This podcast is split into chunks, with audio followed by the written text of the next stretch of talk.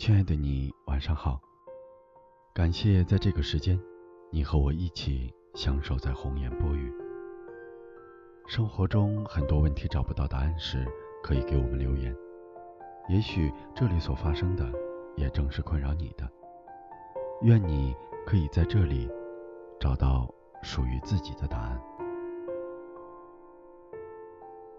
下雨天，天气忽冷忽热，我的心情和天气一样，阴晴不定。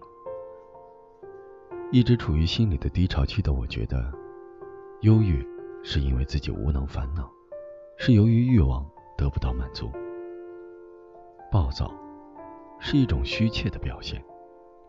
我以年轻的资本选择我渴望的一切，到头来我的任性让我迷失在选择里。我一直渴望得到的，会变成人生的妥协，甚至遥不可及的梦想。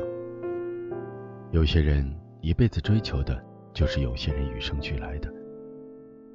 笑着接纳我的人生，可以改变，但不疯狂的追逐，选择我可拥有的，而不是追求我所虚无的，我才不会忧郁，减少烦恼，无需暴躁。其实，不管谁的人生，难免有失意与想不开的时候。想想最近的我，一直在一种不要脸式的猥琐加鄙夷的心态中思考和度过，真的和我这个年龄不符合。想想也觉得自己可笑，算是自我劣根性的放纵吗？反思中，我觉得极致的完美主义是我最大的灵魂缺陷。我对人生很多事不能做到无所谓，或者无所畏惧，就是我性格中最大的缺项。好在我有强大的自我疗伤的心理消除和自愈功能。不过，那又怎样？人生就是一场修行，体验百态也是自我超脱的一个过程。人生所有的遇见都是天意，所有的拥有都是幸运。不体验，无人生。